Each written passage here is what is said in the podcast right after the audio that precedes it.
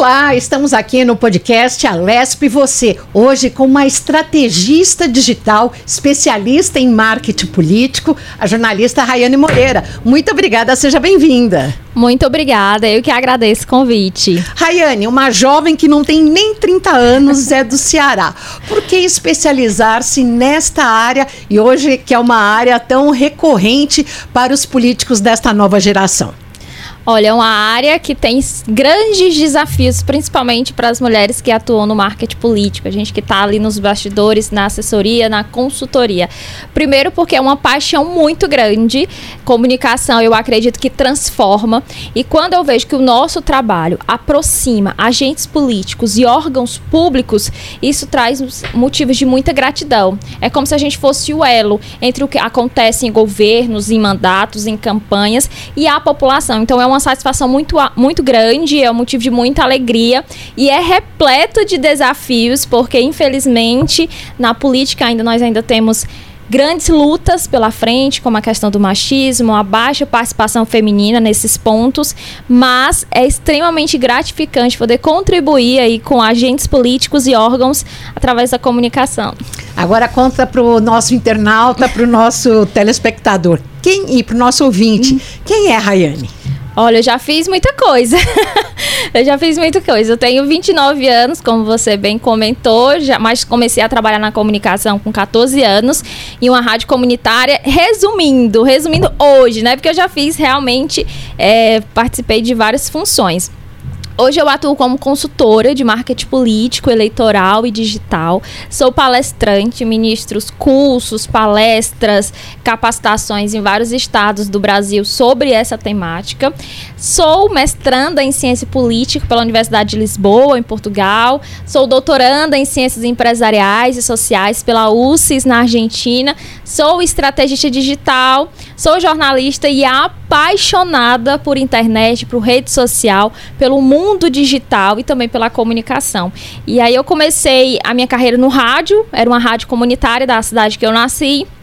Depois eu passei por TV, passei por agência de comunicação, passei por web TV, mas a política hoje é a minha grande paixão. E a política ela é tão necessária e está tão em, em mutação, seja aqui na Argentina, como na Europa, em Portugal, onde você faz o mestrado? Exatamente. A política ela está em constante mudanças, seja na Europa, seja na América do Sul, enfim, na América do Norte. Ela sempre vai passando ali por mutações, porque o eleitor vai mudando, as, as circunstâncias do mundo vai mudando, o cenário político ele vai mudando, vai acontecimento, vai acontecendo fatos como a gente passou por uma pandemia, né? Passou passa por guerras, passa por grandes problemas a nível mundial, a nível nacional. Então, tudo isso vai impactando diretamente na política e que tem impacto ali direto também na vida de cada pessoa. E as pessoas, muita gente fala: "Ah, não preciso da política, eu não gosto de política" é através da política que as transformações sociais acontecem. E quando a gente não participa desse processo, é como se a gente estivesse dando uma autorização, como se a gente estivesse entregando o nosso poder de decisão, o nosso poder de participar desse processo para uma outra pessoa. Porque, por exemplo, se alguém deixa de votar, alguém vai ser eleito. Se você não vota, é como se você estivesse entregando uma procuração para que outra pessoa decida o futuro do país por você. Porque pelo fato de você não ir votar, não vai fazer com que ninguém seja eleito para qualquer esfera de poder. E a política, no caso a política digital, agora é um novo capítulo nessa história. Exatamente. A, ao longo das, das últimas décadas, a política foi mudando e o comportamento do eleitor também foi mudando. O eleitor que acompanha mandatos e também em épocas de eleição, em pleito eleitoral. As pessoas acham que cada eleição é igual. Não, o comportamento do eleitor tem mudado e a internet tem sido uma fonte muito boa de informação, mas infelizmente os agentes políticos, órgãos públicos, várias pessoas que hoje têm mandatos não aproveitam essa grande fatia, essa, essa parcela, essa ferramenta para comunicação. Então, a política tem mudado, nenhum pleito é igual ao outro. Tem, tem político que fala assim: ah, tem uns sete mandatos. tem uns sete mandatos, sempre fiz assim. Quando eu comecei a me candidatar, não tinha internet, então era sempre desse jeito e eu vou fazer assim. Quando você começou, era uma realidade. Hoje é outro cenário. Aí você precisa se adequar.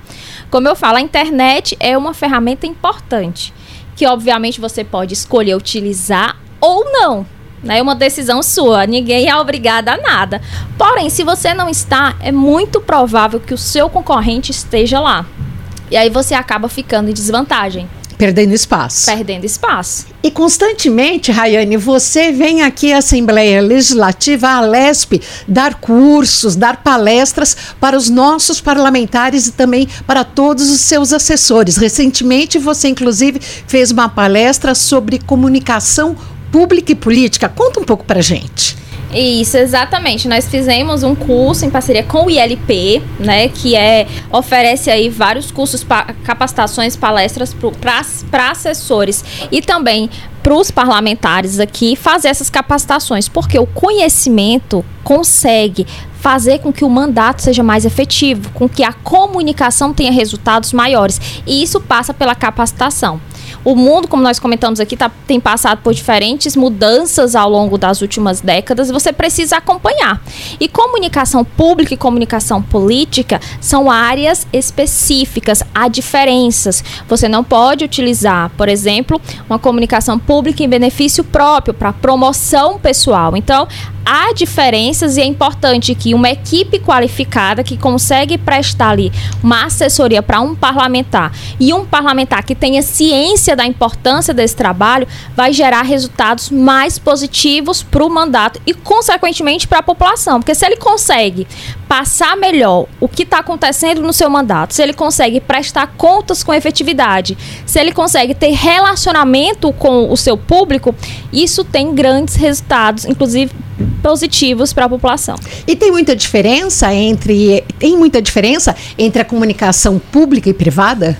Olha, a comunicação pública é uma comunicação institucional e ela tem que atender os caráteres, o que caracteriza a questão da impessoalidade. Né? É uma comunicação voltada para a população. Você tem que informar, você tem que prestar contas, inclusive a lei de acesso à informação, para que a população consiga acompanhar os gastos daqueles que estão nas diferentes esferas de poder. E a comunicação privada, ela tem outras características, como, por exemplo, que você publica em uma rede social de uma empresa empresa não é o mesmo tipo de conteúdo, a mesma linha editorial que você publica para um órgão público, como uma prefeitura, uma assembleia legislativa. Ali, inclusive, características bem diferentes no teor do conteúdo, no planejamento estratégico, nas informações que são repassadas, até porque o público é diferente. Um médico, por exemplo, ortopedista, ele tem o seu nicho de mercado.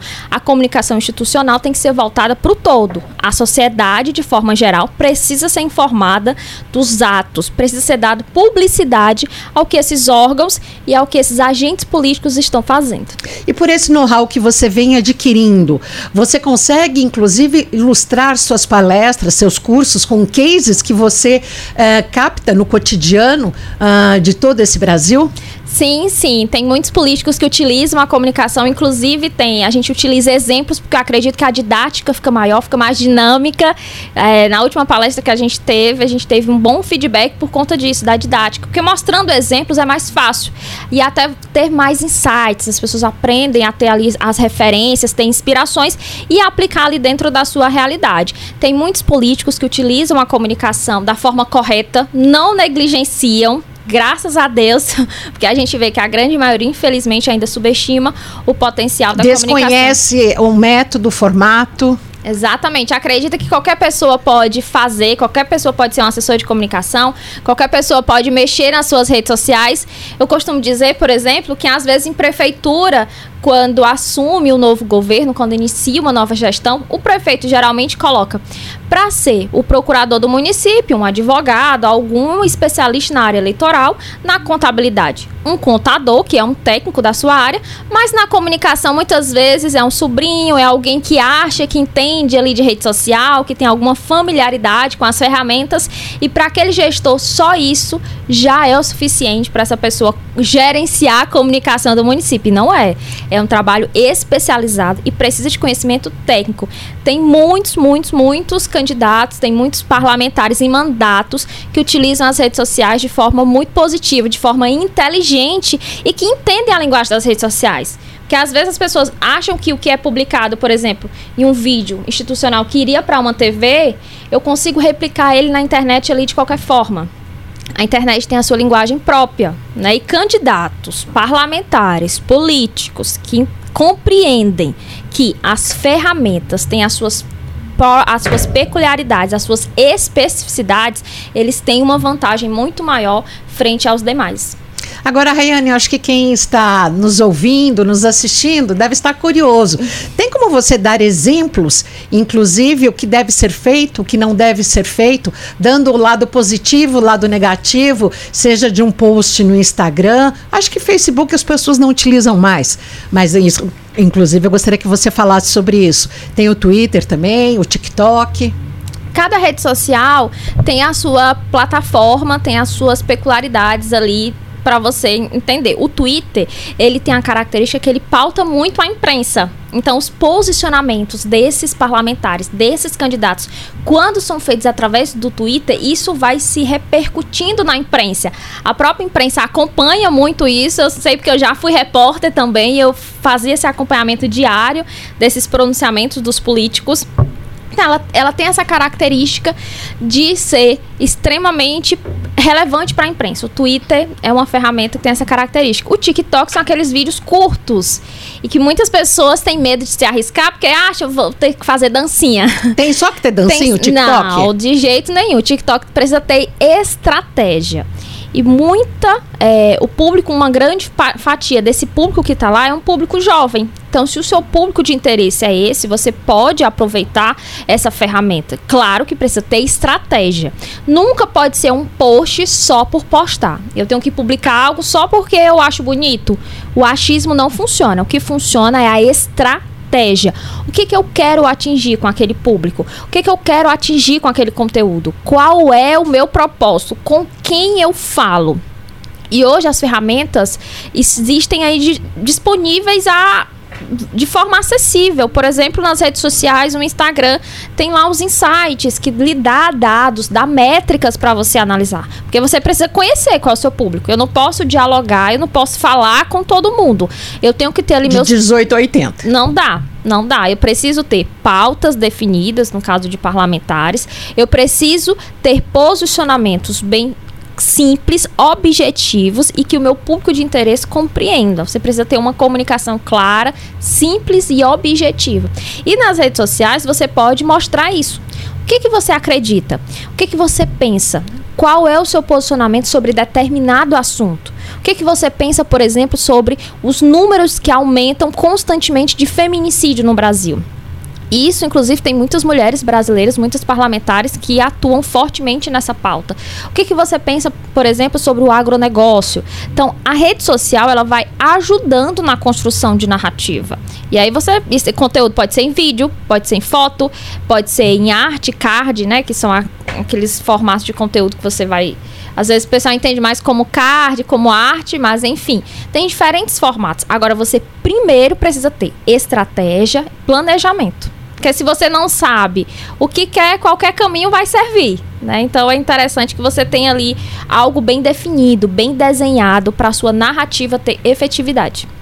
Quando você fala em estratégia e planejamento, você é especialista em marketing político, é estrategista digital. Você também tem clientes. Seus clientes são políticos. Como que é feita uma primeira reunião? Olha, na reunião de profundidade que a gente fala, né, a gente faz o alinhamento de expectativas. O que, que ele quer? Que ele quer reforçar a reputação, ele quer ter uma comunicação digital mais forte, ele quer reforçar mais autoridade perante a imprensa. Qual é o maior objetivo dele?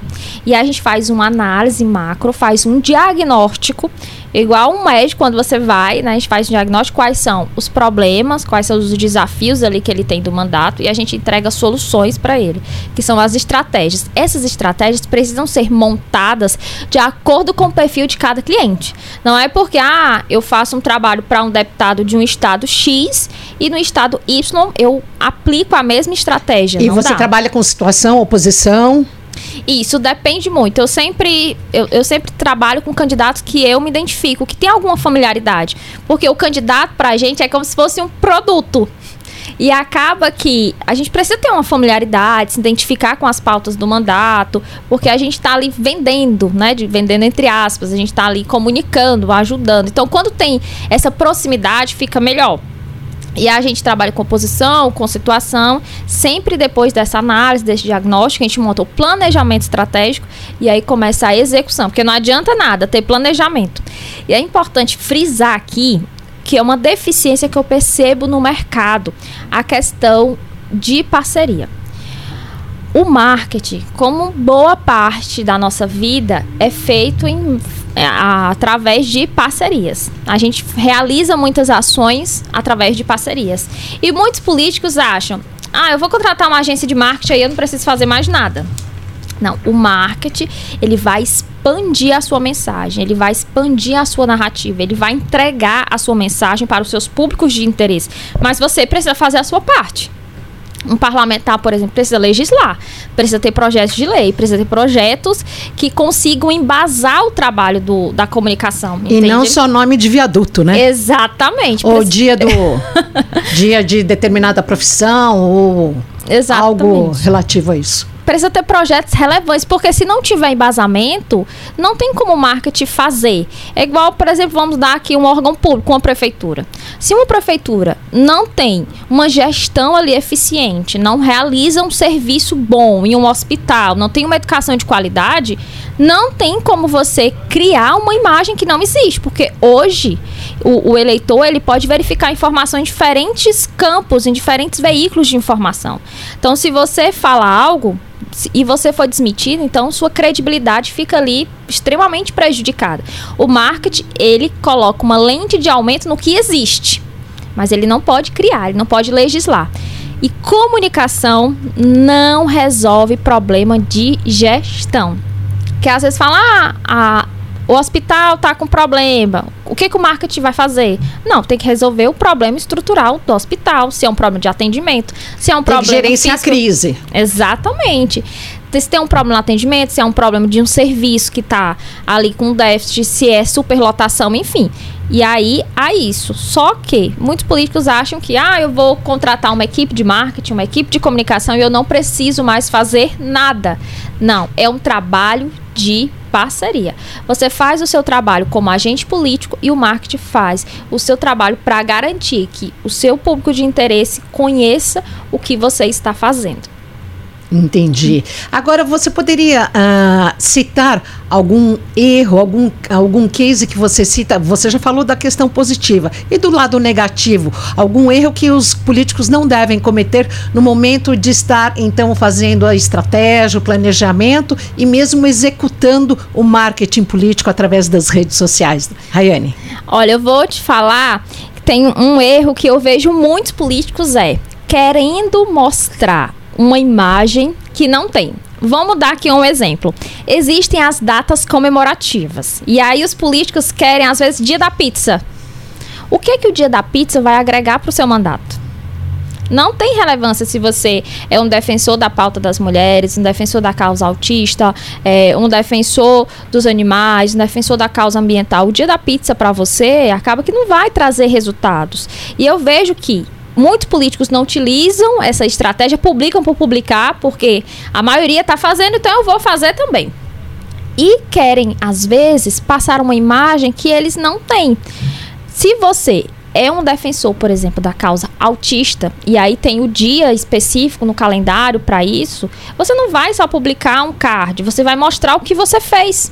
Quais são os projetos? Porque é muito fácil dizer que eu sou defensor de uma pauta, mas eu não tenho trabalho prestado sobre aquele assunto. Então, eu preciso ter coerência. E aí eu vejo que muitos políticos não têm qualquer relação, qualquer familiaridade com aquele determinado assunto, mas está lá publicando na rede social porque a maioria está fazendo. Então, mostre o seu trabalho e tenha coerência. Não queira passar uma imagem que você não tem. Só passar ali na superficialidade, dizer, ah, hoje é o dia da causa autista, então eu vou fazer um card. Vou dizer a importância de debater esse tema, não. Você tem que ter trabalho prestado naquela área. E você vê isso acontecendo com políticos de todo o país, independente do Estado? Independente do Estado, independente da esfera de poder, seja no, no poder legislativo, no poder executivo, seja em municípios pequenos, municípios maiores, estados.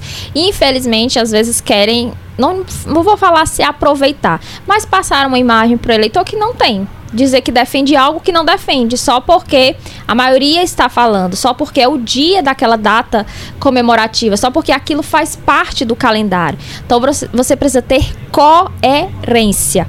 Hoje a internet é um campo vasto de, de informações. Então, o eleitor pode checar tranquilamente sua produção legislativa, no caso de, de parlamentares, saber se você tem algum trabalho prestado sobre aquilo ou não. Você precisa ter coerência.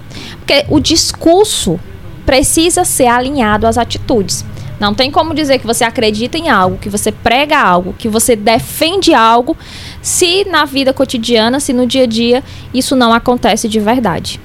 E você pode citar exemplos uh, de erros cometidos por políticos que você ali vendo no Twitter, no Instagram, mesmo no TikTok, para que isso sirva de alerta para quem este, está nos ouvindo? Tem muitos erros.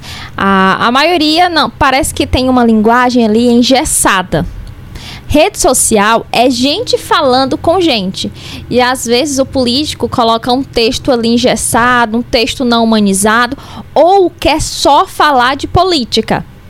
E aí esquece de mostrar que também é pai, que também é mãe, que também faz atividade física no final de semana, que tem filho, que tem outras atividades. E aí não humaniza o seu perfil. Fala só de política, política, política, acaba que isso se torna chato não tem um perfil humanizado. Então, políticos que conseguem humanizar seu perfil, entender a linguagem da internet, não ter aquela linguagem engessada, aquela linguagem como se você estivesse falando num palanque, como se você estivesse falando na tribuna.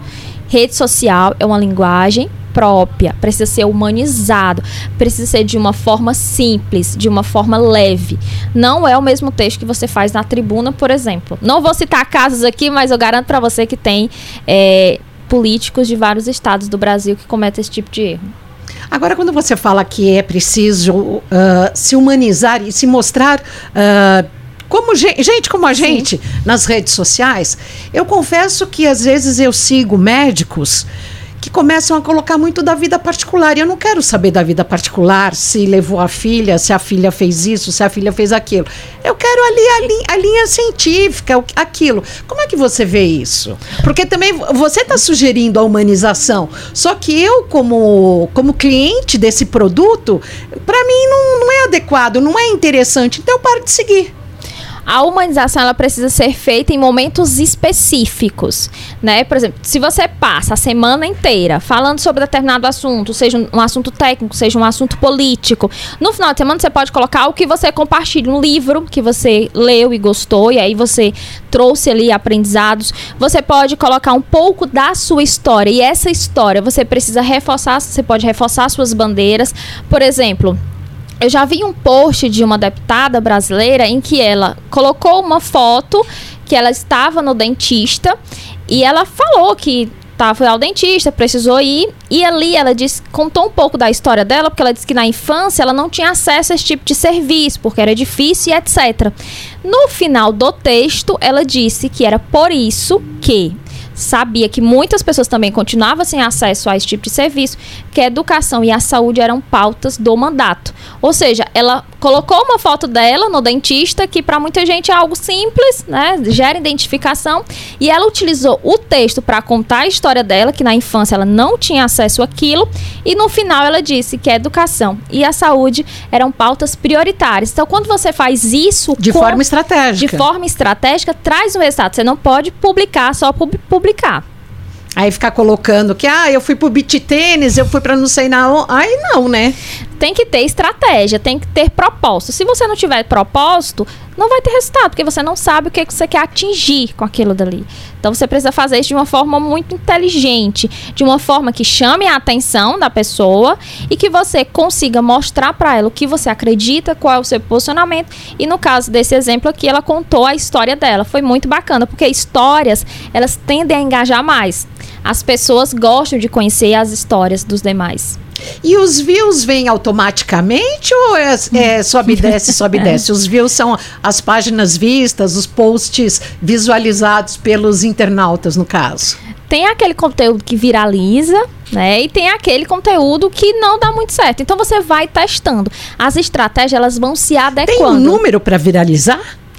Olha, depende muito do público, depende da sua rede social. Agora, quando aquilo ali tem grandes compartilhamentos, grande engajamento, quando você viu que atingiu ali números extraordinários, que não é o comum para a sua rede social, aquilo dali já está tendo resultado diferente, já está viralizando.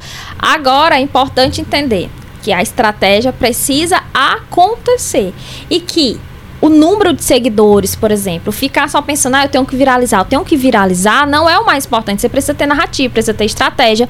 E se você faz um tipo de publicação e não atingir o objetivo, você pode recalcular a rota tem métricas para isso, você pode observar quais são os números que as redes sociais estão te dando sobre aquele determinado assunto e você vai recalculando a rota. Deu certo? Ok, estratégia validada. Não deu certo? Calculo a rota e faço novamente, mudo aqui a estratégia, você vai fazer. Não tem assim um formato ideal, não é uma uma receita de bolo pronta. Cada mandato, cada político, cada órgão público tem as suas peculiaridades, sua especificidade. Aí a gente que trabalha nesse mercado vai ali atualizando, até porque as tendências vão mudando dia após dia. Inclusive tem muitas trends, né? Que são aquelas modinhas que estão viralizando nas redes sociais, que eu vejo que muito político aproveita da forma correta, mas tem outro que só publica por publicar e não traz resultado algum. Sem estratégia, não tem como você ter resultados concretos. E para ter resultado concreto, é preciso pagar? Tem o alcance orgânico das redes sociais e também tem o alcance pago, que a gente fala de tráfego pago. Obviamente, quando você tem um, um aporte financeiro aqui dali, os resultados tendem a ser maior, né? Porque há investimentos financeiros e o maior público vai passar a ver aquele tipo de publicação. O alcance orgânico ele tem diminuído com, com o passar do tempo, só que tem essas duas ferramentas. Agora, se você não tem um perfil organizado, se você não tem uma comunicação clara, se você não tem uma rede social ali atrativa para a população, você pode até colocar o tráfego pago, você pode até pagar para as redes sociais, mas quando chega lá, não tem conversão. A pessoa chega lá, olha, esse perfil aqui não, não é atrativo, não me agrada. Então vê uma vez, duas vezes, depois não vê mais. Exatamente. É uma união de forças. Eu sempre falo que é uma união de forças. Eu lembro que quando eu comecei a faculdade, algumas pessoas falavam: ah, o rádio vai acabar a TV vai anular o rádio. Isso não aconteceu. O rádio continua existindo, teve ali suas mudanças, a TV continua existindo, o advento da internet veio, as redes sociais estão crescendo e cada um tem, cada ferramenta dessa tem a sua potencialidade. Assim é o tráfego pago e assim é o alcance orgânico. É a união de forças.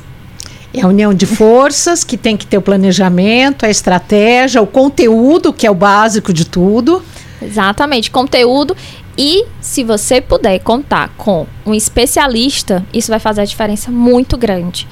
E no caso, você, como especialista, você tem um cliente, você vai indicar as diretrizes, mas quem vai fazer na prática é a equipe do, do parlamentar. Isso. A equipe do político. Existe esse formato, nós atendemos clientes dessa forma. Existem cli é, clientes que a gente também faz planejamento e executa ele. Hum. Eu tenho uma equipe que faz esse trabalho comigo. Eu sempre falo que é um trabalho de parceria. É um time. É um time. Junto a gente entrega resultados incríveis. Porque imagina, se fosse só eu para pensar, fazer o planejamento, fazer a produção de conteúdo, para fazer a produção textual, produção audiovisual, acompanhar a agenda do cliente seria impossível, né? Não teria tempo hábil para isso e sozinha não teria resultado é, positivo. Então, graças a Deus a gente tem um time então a gente tem esses dois formatos. E além disso, nós ministramos as capacitações, as palestras para assessores, para servidores e para os políticos em geral. Em relação à questão do YouTube, canal do YouTube que a gente não, eu não me referi aqui no começo. Como é que é essa questão do, do YouTube hoje em dia? Os políticos podem ficar, devem se utilizar dele para fazer lives, até como nós tivemos aí na última gestão presidencial. O que, que você tem a falar sobre esse, essa plataforma específica? Olha, o conteúdo do YouTube é aquele conteúdo mais aprofundado Diferente do Instagram, por isso que eu comentei. Cada ferramenta dessa tem as suas características próprias. Quem está no YouTube, por exemplo, não quer ver três dicas para você fazer um, um projeto incrível de marketing. As pessoas querem um conteúdo ali mais denso, um conteúdo mais aprofundado. É uma ferramenta que os políticos podem utilizar também para fazer transmissões de eventos ou de grandes pronunciamentos, seja na tribuna, seja em, em eventos específicos para isso. E também falar sua opinião de uma forma mais aprofundada, um, um vídeo um pouco mais demorado lá no YouTube, gravar esse vídeo e ficar movimentando o canal. O que outro erro que eu acabei de lembrar é que eu vejo que muitos políticos também querem estar em todas as plataformas sem ter condição de produzir conteúdo para aquilo. O que que acontece? Cria, aí replica, né? Aí replica. Eu crio um perfil lá no TikTok, aí eu começo a postar. Depois de duas semanas, uma semana, eu já abandono a ferramenta porque eu digo que não tenho tempo, porque eu não consigo mais. Enfim, aí fica lá o perfil fantasma, sem qualquer tipo de produção de conteúdo, ou seja, não trouxe efetividade de nada. Então, esteja onde você consegue estar de forma produtiva, de forma efetiva. Não adianta criar perfil em todas as redes sociais, em todas as plataformas, só por estar, porque eu quero, porque a massa faz, porque todo mundo está fazendo, então eu vou criar um perfil também. Não, esteja onde você consegue estar de uma forma efetiva de uma forma estratégica. Político tem que ter LinkedIn? Depende muito. O LinkedIn ele é muito utilizado para comunicação corporativa no, no mercado de trabalho, às vezes para contratação, publicações de artigo. Se você já tem uma comunicação estruturada nas outras plataformas, não tem problema. Agora, você precisa focar nessas outras plataformas onde a maioria da população tem. Quem está lá no mercado, no LinkedIn, são ah, muitas vezes profissionais, mercado de trabalho, como eu falei, publicações de artigos, é, divulgação de vagas, é, divulgação de é eventos. É bem específico. Exatamente. Eventos corporativos, enfim, seminários, etc. Se você consegue estar onde a maioria da população tem acesso, onde a, o seu público está, isso vai trazer um resultado para você. Tem município que o Facebook ainda é a plataforma de maior alcance. Hum. E geralmente aquelas pessoas que estão entrando agora no meio digital, elas vão primeiro pelo Facebook, às vezes um pouco acima de 50 anos, dificilmente ela cria logo um perfil no Instagram. Ela vai primeiro pro Facebook, vai entendendo ali o dinamismo da internet, da rede social e depois ela vai para o Instagram. Então tem municípios, eu conheço municípios. Regiões mais interioranas? Isso, os municípios, às vezes com menor público ali, o menor número de habitantes, tem uma, um alcance do Facebook maior, uma adaptação maior daquele público. Quem está debutando na, na mídia social, no marketing digital, começa pelo Facebook. Geralmente o público começa pelo Facebook. E nesses municípios onde eu já fiz, já, já fiz trabalhos e acompanhei, o público era sempre acima de 50 anos que estava lá ali no Facebook. Os jovens estão muito mais no Instagram e também no TikTok. O TikTok é uma ferramenta que não precisa fazer dancinha, você pode utilizar, fazer vídeos com fotos, fazer com memes, fazer pequenos takes para fazer imagens. Takes eu me refiro a pequenas imagens, juntar para fazer um vídeo de visitas suas, entregar um conteúdo de uma forma mais atrativa. Porque se você faz o que todo mundo faz, dificilmente você vai se destacar.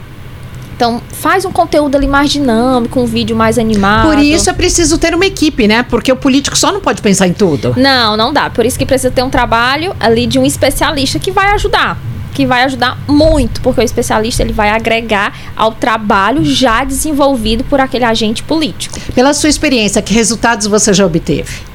Olha, campanhas eleitorais e quando eu vejo que candidatos que não tinham qualquer tipo de familiaridade com a internet passaram a entender a importância da ferramenta, porque o político precisa compreender a relevância do nosso trabalho. Porque assim ele vai conseguir, quando você pedir para ele gravar um vídeo, ele vai entender melhor. Campanhas eleitorais, já tive bons resultados também, mandatos também, graças a Deus, sou, sou apaixonado por comunicação. E também por mentorias, de ajudar, já tive um, um, resultado muito bom de ajudar mulheres. Eu tenho um carinho muito grande quando eu sei que o meu trabalho contribui para a participação feminina na política. Mulheres, sejam vereadoras, mulher, mulheres candidatas a deputado estadual, mulheres que estão ali na luta do dia a dia, mulheres que desenvolvem leis, então tenho grandes colegas, clientes, mulheres que estão aí hoje com seus mandatos e através desses mandatos elas conseguem propor leis, projetos que tem ali como objetivo aumentar a participação feminina e também o combate à violência contra a mulher. Isso é muito, muito, muito gratificante. Eu estava até quando vindo para cá no carro, uma colega minha, vereadora de um município cearense, é, comentou sobre um projeto relacionado ao combate à violência é, do feminicídio. E aí ela falou: Ah, o que é que você acha disso? Como é que a gente pode divulgar essa informação? E eu dando uma orientação para ela. Então isso é muito, muito positivo, porque é mulher ajudando mulher, porque a gente entende as dores, a gente entende os desafios então, ver que o nosso trabalho, que a gente pode contribuir através da comunicação, principalmente com as mulheres que estão aí com seus mandatos à disposição da sociedade, isso pessoalmente isso é uma realização muito grande para mim. Eu falo não como mais como empresária, mas como mulher mesmo. Então fico muito feliz quando eu vejo que o nosso trabalho está ali ajudando e o nosso trabalho é de estratégia. Mas quando eu tenho vejo alguma iniciativa, alguma proposta, falo assim, olha, esse projeto aqui, o que, que você acha da viabilidade para a sua cidade? Olha, Rai, é uma boa ideia, eu vou fazer assim, eu vou me elaborar aqui a iniciativa e a gente vai apresentar. Porque quando você está ali no meio, vai, você vai tendo insights. Quando você vai percebendo algumas deficiências da sociedade, você apresenta e o parlamentar, ele é uma voz é uma voz que dá voz a outras pessoas. Sempre que uma mulher é eleita, ela não está sendo eleita sozinha. Ela está fazendo ecoar a voz de muitas outras mulheres. Então, a gente também acaba dando ali sugestões de, de projetos que elas avaliam a viabilidade e, na maioria das vezes, a gente tem sucesso.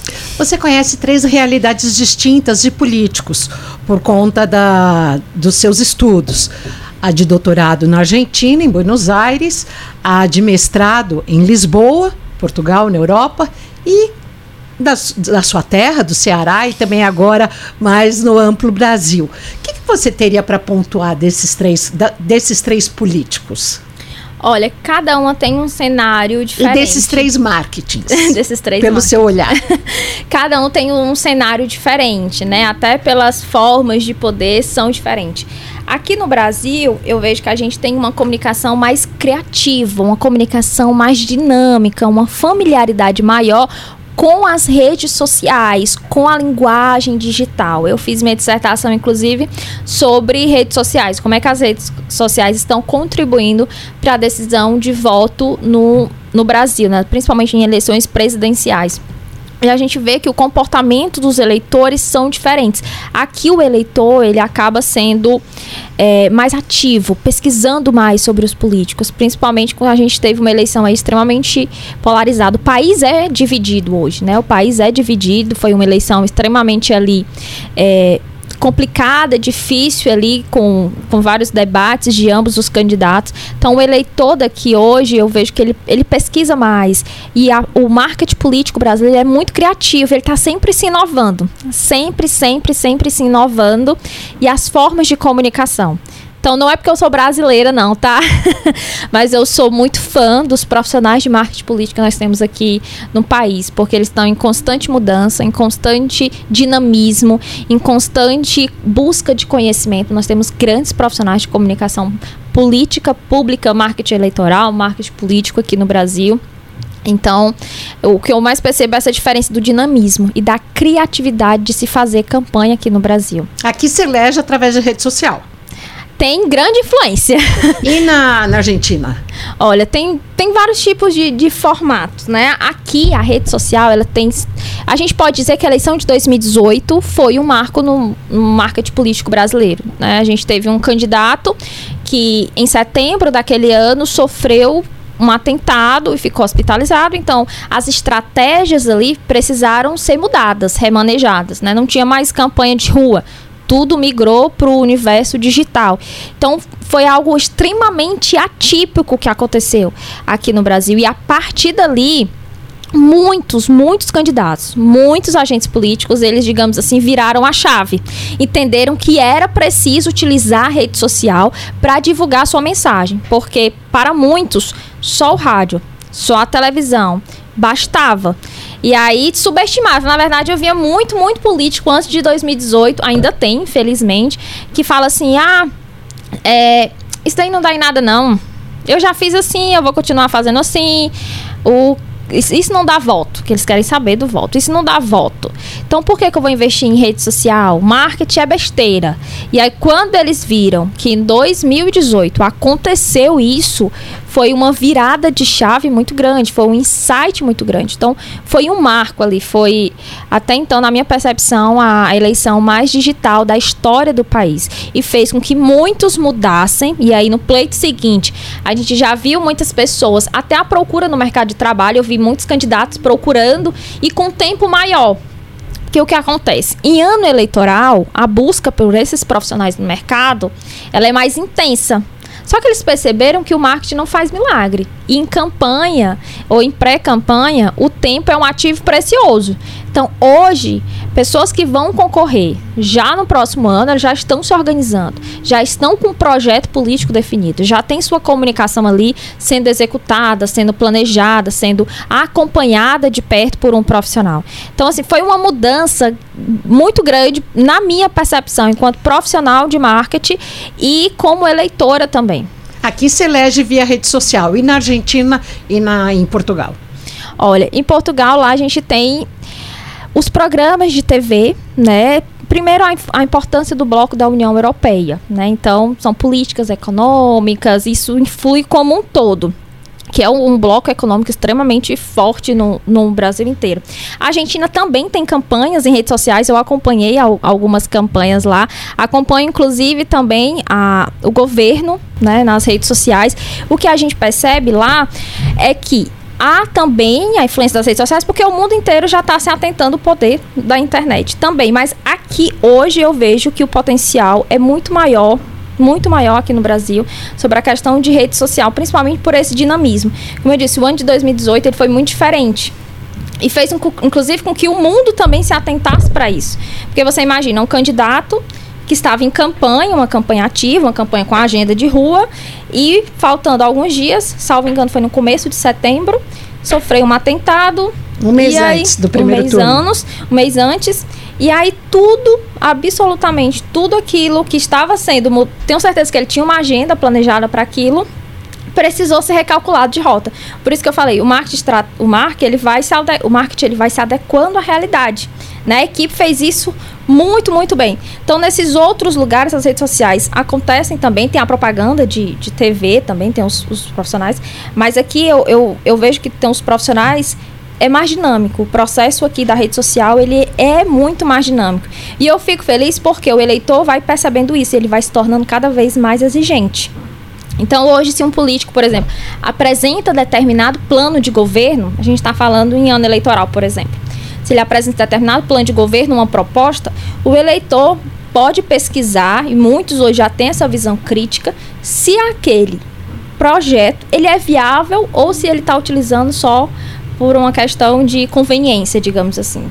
Então, eu, eu vi isso no ano passado, nós vi, né, no pleito eleitoral do ano passado. Então, quando alguém falava alguma coisa, eu já vi as pessoas, ó, isso aqui não dá certo por isso, por isso, por isso. E aí buscavam opiniões de especialistas, buscavam nos sites, buscavam dados. Hoje é muito importante a democratização da internet por isso. Porque as pessoas têm acesso à informação. A boa informação e a fake news, né? Exatamente. E agora a gente vai abrir um capítulo à parte especial. E as fake news? E quando um político é vítima de fake news? Olha, as fake news, elas. Como você gerencia essa crise? É uma você precisa ter ali um. Primeiro você precisa se acalmar, porque quando chega, né, você fica olhando como pode tamanho absurdo. As fake news, elas inclusive reforçaram, na minha percepção, o trabalho da imprensa. A imprensa que fiscaliza a informação, a imprensa que checa a informação de qualidade. Só que as fake news hoje é um problema que a gente não tem como negar. Né? Primeiro você precisa ter uma comunicação clara e não ficar em pânico quando surge qualquer fake news, qualquer coisa, qualquer boato. Por quê? Imagina, se é um, algo que só cinco pessoas estão tá falando. Quando você se manifesta, quando você coloca uma lente de aumento para aquele dali, você expande a mensagem. E aí, cinco pessoas, que muitas vezes é um grupo ali já fechado, um grupo que tem o objetivo mesmo de espalhar essas informações falsas, você, você consegue dar visibilidade a algo que poucas pessoas saberiam. Então, o primeiro passo é você analisar o cenário. Você analisa, verifica qual é o tom da mensagem, qual é o formato de conteúdo, se você vai fazer isso através de uma coletiva de imprensa, por exemplo, se você vai fazer um vídeo explicando aquilo, se você vai fazer uma nota nas suas redes sociais. E aí você pega, reúne e entrega as informações verdadeiras, tá? Primeiro, analisa o cenário. Primeiro é ter calma, na verdade, né? Porque se você não trabalha com a racionalidade, é, fica complicado o resultado. Depois você. Porque aí a emoção supera a razão, né? Exatamente. Aí você analisa qual vai ser a mensagem, o teor e o formato, para onde é que vai. Se vai para todos esses essas opções que eu dei aqui, a coletiva de imprensa, se vai para rede social, se eu vou colocar uma nota, se eu vou fazer um vídeo, etc. E contar sempre a verdade. Seja claro e transparente. Que eu acredito que essa seja uma das tendências para a próxima eleição, né, que acontece em 2024. Ser claro e transparente. Seja autêntico com as pessoas. As pessoas vão saber se você está falando a verdade ou se você está querendo maquiar ali uma situação mas infelizmente é um problema muito, muito sério. E a gente vê que as redes sociais e a própria justiça eleitoral já tem feito iniciativas para tentar minimizar os impactos hoje. A gente teve parcerias feitas com as ferramentas, isso no pleito do ano passado, com a Justiça, a justiça Eleitoral e também as redes sociais, para que conseguissem ali tentar diminuir os impactos nessas fake news que atrapalham só quem sofre com isso é a democracia. Já que você falou sobre maquiar, político usa muito Photoshop e isso acaba depondo a contra-imagem dele? isso foi uma pergunta muito interessante, é, porque vai de encontro ao que nós estávamos conversando a questão da autenticidade. Seja verdadeiro em tudo por tudo, inclusive no seu posicionamento, inclusive na sua no Photoshop, digamos assim, na aparência, não vai pegar uma foto sua e colocar mudanças que a pessoa sabe que não é real, vai ficar extremamente caricato. Você pode, inclusive, virar meme na internet e aí o, o resultado vai ser o pior possível. Ladeira abaixo. Ladeira abaixo. Então, a gente precisa ser verdadeiro do começo ao fim. No, no meu posicionamento, no que eu faço no meu mandato e na imagem que eu também coloco nas redes sociais. Eu, quando era modelo, já trabalhei como modelo, eu morria de medo de alguém me ver na rua e falar que eu não era a mesma pessoa. então eu falava para o fotógrafo: não mexe em Photoshop, não coloca, é, não aumenta meu corpo, não faz qualquer alteração no meu corpo. Eu tinha muito receio, porque acaba que as pessoas iam me ver como algo não verdadeiro. Tira a sua né? credibilidade. Tira credibilidade. Alguém me visse na rua e fala assim: não, essa daí não é a mesma da foto, não. E você vê muita aberração nesse sentido? Via. Tem muita gente que deforma mesmo o corpo, coloca. Já viu, inclusive, celebridades, né? Nessas redes sociais tem de tudo. Gente que muda o nariz, gente que coloca, a, ajeita o rosto, gente que mexe os lábios. os lábios, mexe no corpo de uma forma tão, tão intensa que fica extremamente caricato.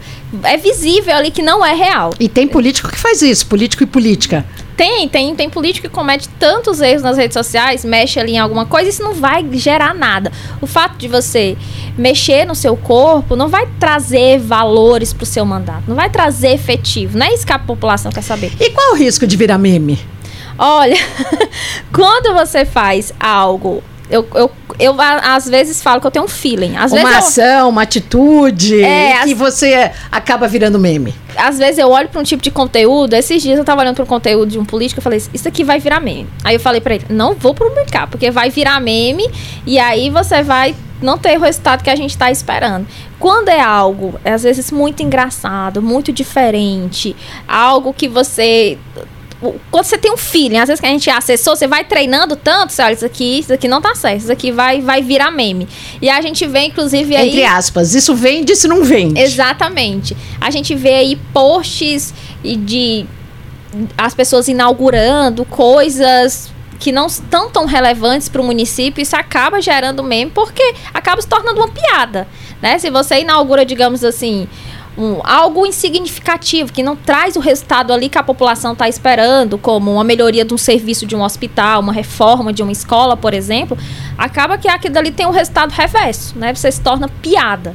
Então, se, você, se o seu filho, se o seu anjinho da guarda dizer, ó, oh, isso aqui pode virar meme, ou se o assessor falar para você, isso pode virar meme, não faça.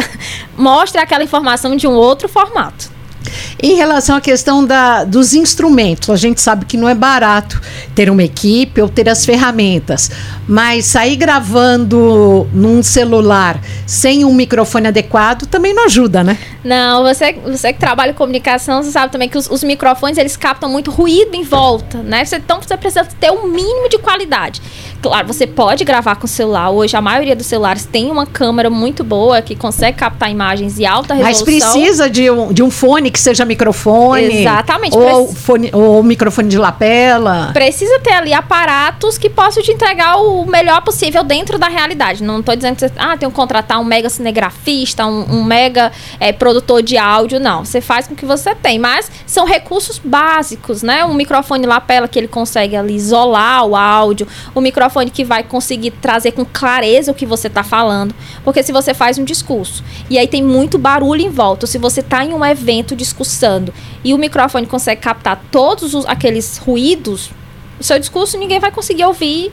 Quando você for publicar aquele material, ele não vai trazer resultado, não vai ter eficácia. Então, um bom conteúdo e um bom, um bom áudio, um bom microfone, um celular gravado direitinho, sem ficar tremendo, né? Hoje tem esses suportes aí. Os gimbals, né? os gimbals e são recursos que têm um, um, um, valor acessível. Você pode comprar pela internet ou em lojas especializadas que não tem um custo tão elevado. A questão da iluminação também é muito importante, muito, né? Muito, gravar a favor da luz. Tem gente que grava, grava contra a luz, né? Então já prejudica, fica uma imagem escura ou fica ali sombra. Então, são pequenos recursos que a gente vê que faz a diferença. Muito, muito, muita diferença. Então, celular com uma boa estabilidade, uma câmera ali e limpar a câmera também. é importante. Não esqueça de, de, de, limpar a câmera do seu celular, a lente, porque às vezes você grava, você olha, tá todo embaçado, o celular tá com problema e não é. É um mero detalhe, mas que faz uma diferença no resultado final. O microfone lapela, e se você contar com alguém que te ajude, isso vai, vai intensificar os resultados. Roupas adequadas e inadequadas para políticos e políticas. Olha, o que eu vejo também é que muitas pessoas na época de campanha às vezes querem passar uma imagem que não tem. Aí você sabe aquele candidato a vereador que, por exemplo, não usa terno e gravata no seu dia a dia, as pessoas não veem ele com esse tipo de vestimenta. Aí quando é na campanha ele quer aparecer de terno e gravata, ali todo com uma roupa mais social. Como assim? Você é um candidato para representar a população e a população passou a vida inteira, digamos, te vendo dessa forma. Então, de manga de camisa. De manga, de camisa, obviamente uma calça, né? Não vai ficar andando de bermuda é, em eventos, digamos assim, mais relevantes. Mas aí fica querendo andar com uma roupa, querendo passar uma imagem que não é dele.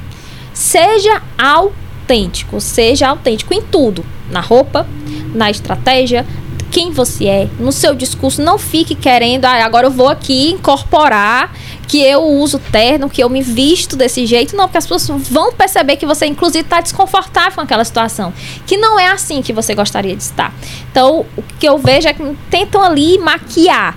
O ideal é que você se vista de acordo com a sua personalidade e de acordo com o ambiente que você vai.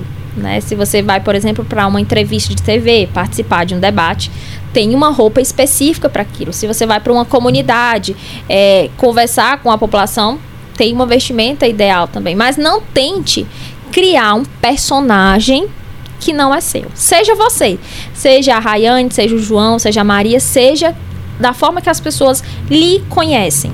Gravações e filmagens tem que ter um tempo máximo? As redes sociais hoje, se você coloca um vídeo às vezes com uma duração muito grande, tendem a não ter os resultados esperados. Vídeos de TV, principalmente em campanhas eleitorais, tem ali a minutagem certinha, definida pela Justiça Eleitoral, né, de acordo com os cálculos que eles fazem.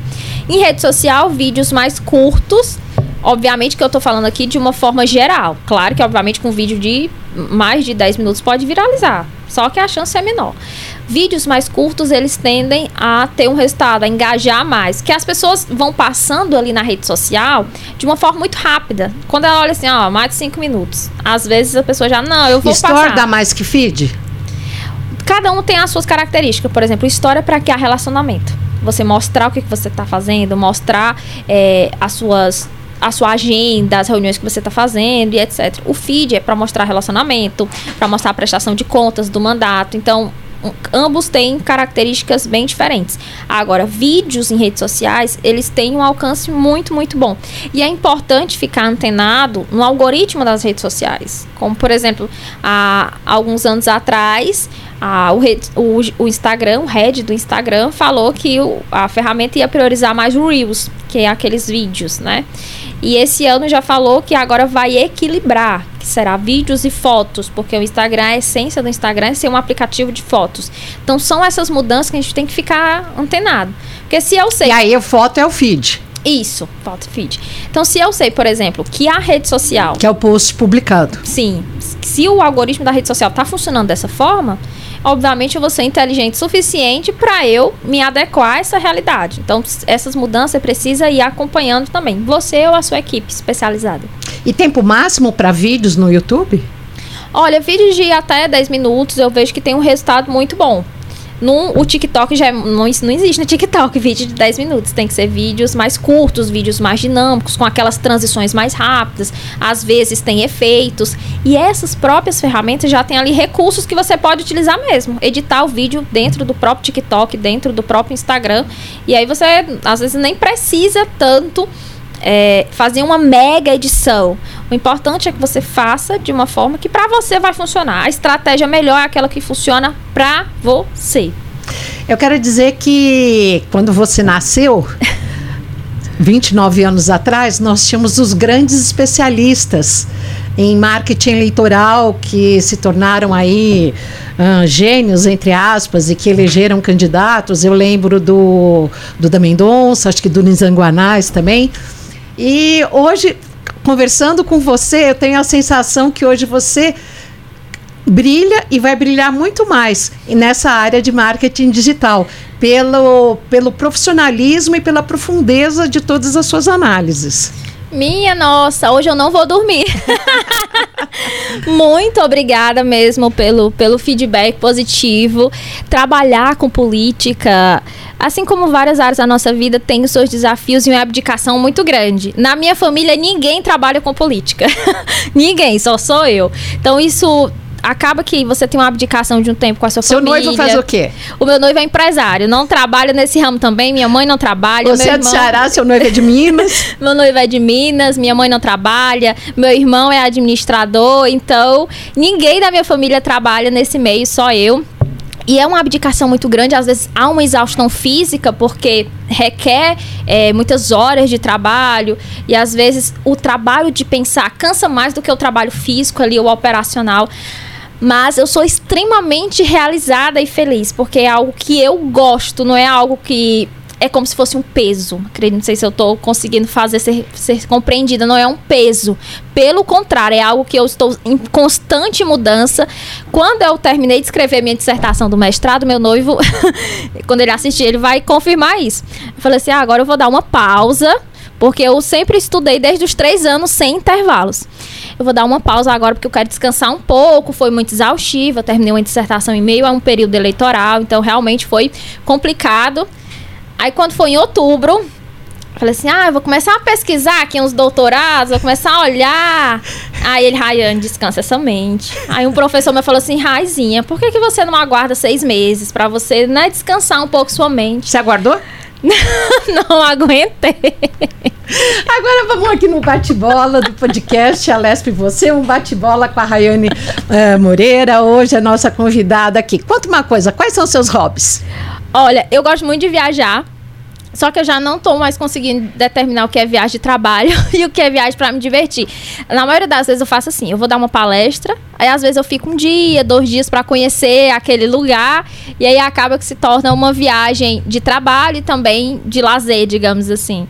Mas gosto muito de viajar, de ler e como uma boa nordestina, uma boa cearense, eu sou apaixonada por praia amo ali aquela energia, aquela brisa de você estar tá sentado numa barraca, de você ver aquela imensidão de Comer água. aquele caranguejo. Aquele caranguejo, aquele camarão, tomar aquela água de coco, aquela energia da praia é algo que renova as minhas forças, renova a minha energia. E qual a praia, a sua praia favorita do Ceará? Ah, eu vou falar a praia que eu nasci. Inclusive, você está convidado no dia que for ao Ceará. Eu levo lá para você conhecer pessoalmente a praia de Lagoinha. Fica no município de Paraipaba, em média 100 quilômetros da capital Fortaleza, pertinho, pouco mais de uma hora você já está lá. É uma praia linda que tem uns coqueirais ali, uma vista diferente de E já foi dominada pelo turismo? Não. é uma cidade turística. Ainda tem que melhorar muito a parte lá desse setor, mas é uma cidade que tem crescido, graças a Deus, e recebe turistas do mundo inteiro, inclusive turistas de várias partes da Europa que vão para lá praticar kitesurf. Ah, como ali é... em Jeri e também em Barra Grande, no Piauí. Isso, exatamente. Paraipaba, Praia de Lagoinha fica situada ali na, no litoral do Ceará. É linda demais. Ah, a, quantos, a quantos quilômetros ali da, da, da divisa com o Piauí? Olha, eu não sei exatamente os quilômetros. Eu sei que de Fortaleza para lá é pertinho. É no máximo uma hora, uma hora e pouco de carro. É em média 100 quilômetros. E aí tem um município que é Paraipaba, que é conhecido como a Terra do Coco. Lá tem uma grande produção. E tem a Praia de Lagoinha, que é linda. Tem os coqueirais, tem o morro, que é o seu principal cartão postal. Então, muito linda. E no dia que você for pro Ceará, vou levar lá você pra E você sabe fazer uma boa cocada? não, não sei. Confesso que sou uma péssima é, cozinheira. Não, não, realmente, dona de casa, cozinhar alguma coisa é uma deficiência minha que não, realmente, acredite, não sei fazer um bolo. Se você me pedir, eu não sei. Na playlist do seu celular, o que que tem? Olha, eu gosto muito de músicas gospel, né? Porque eu acredito que isso renova as, as nossas forças. E podcast. Eu viajo muito escutando podcast. Meu noivo também gosta muito, principalmente motivacional, porque motivação é algo que tem que ser diário. E no meio dessa loucura que é a vida, né? Dessa o cuidado com a nossa saúde mental, o cuidado com a nossa energia para que a gente esteja ali sempre animada, que a gente tenha força diante das adversidades. Eu escuto muitas palestras de várias áreas, seja de empreendedorismo, seja da parte motivacional mesmo, seja da parte política, é, seja da parte do marketing, enfim. Então, podcast está sempre na nossa playlist também, música gospel. Olha, você que acompanha o nosso podcast, a Lesp, você, seja pelo Spotify, pelo YouTube, aqui na TV Alesp, você viu aí constantemente. E eu gostaria que, inclusive, você repetisse o seu arroba para que todos que nos viram, nos assistiram, possam também entrar em contato com você e seguir suas redes sociais. Claro, meu arroba lá no Instagram é arroba Rayane com Y, Rayane Moreira Jornalista. É uma moça que tá lá com cabelo loiro, tem uma. O fundo da foto é roxo, então vai ser fácil. E no YouTube, achar. você tem canal também? Não, ainda não consegui criar meu canal no YouTube por falta de tempo. É aquela coisa, você organiza a comunicação dos outros, mas a sua sempre vai ficando em segundo plano, mas é um projeto para esse ano. Compartilho muitas dicas lá nas redes sociais. Rayane, foi um prazer você que constantemente ministra cursos aqui no ILP, daqui da Assembleia Legislativa. Muito obrigada pela sua participação. Eu que agradeço, foi um bate-papo super produtivo. É sempre uma alegria colaborar com, com a imprensa, com a comunicação. Falar de rede social de marketing é sempre uma alegria. Estou à disposição. Quando precisar, é só chamar. Você já sabe, toda segunda e quarta um novo episódio no Spotify e no YouTube, às terças e quintas aqui na TV Alesp, um programa inédito para você curtir aí com toda a família e também no YouTube quando você precisar, puder conectar ou mesmo estiver fazendo uma caminhada, algum trabalho de casa, vale a pena curtir também o nosso podcast. Você pode também entrar em contato pelas redes sociais do al.sp.gov.br. Podcast Alesp você tem o trabalho de um time, na direção de imagem Carol Matias, na edição de som Sibélios Toledo e na edição também das imagens o Renan Augusto. Obrigada e fique com a gente.